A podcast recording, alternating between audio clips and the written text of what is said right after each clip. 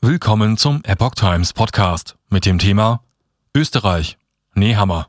Am 5. März werden ein Großteil der Beschränkungen fallen. Ein Artikel von Epoch Times vom 16. Februar 2022. In der Alpenrepublik fallen Anfang März die Corona-Maßnahmen weg. Angesichts der stabilen Lage in den Kliniken seien diese Öffnungsschritte jetzt möglich, heißt es aus Wien. Österreich hebt fast alle Corona-Beschränkungen ab 5. März auf. Ab diesem Zeitpunkt bleibe nur noch eine Maskenpflicht in bestimmten Bereichen bestehen, kündigte die Regierung in Wien an.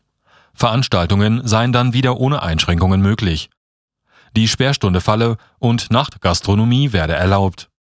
Wir haben die Pandemie noch nicht überwunden, warnte Kanzler Karl Nehammer. Aber angesichts der stabilen Lage in den Kliniken seien diese Öffnungsschritte jetzt möglich. Zugleich werde Österreich seine Strategie der Gratis-Massentests ändern.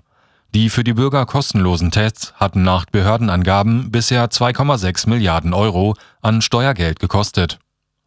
Impfpflicht stehe nicht zur Disposition.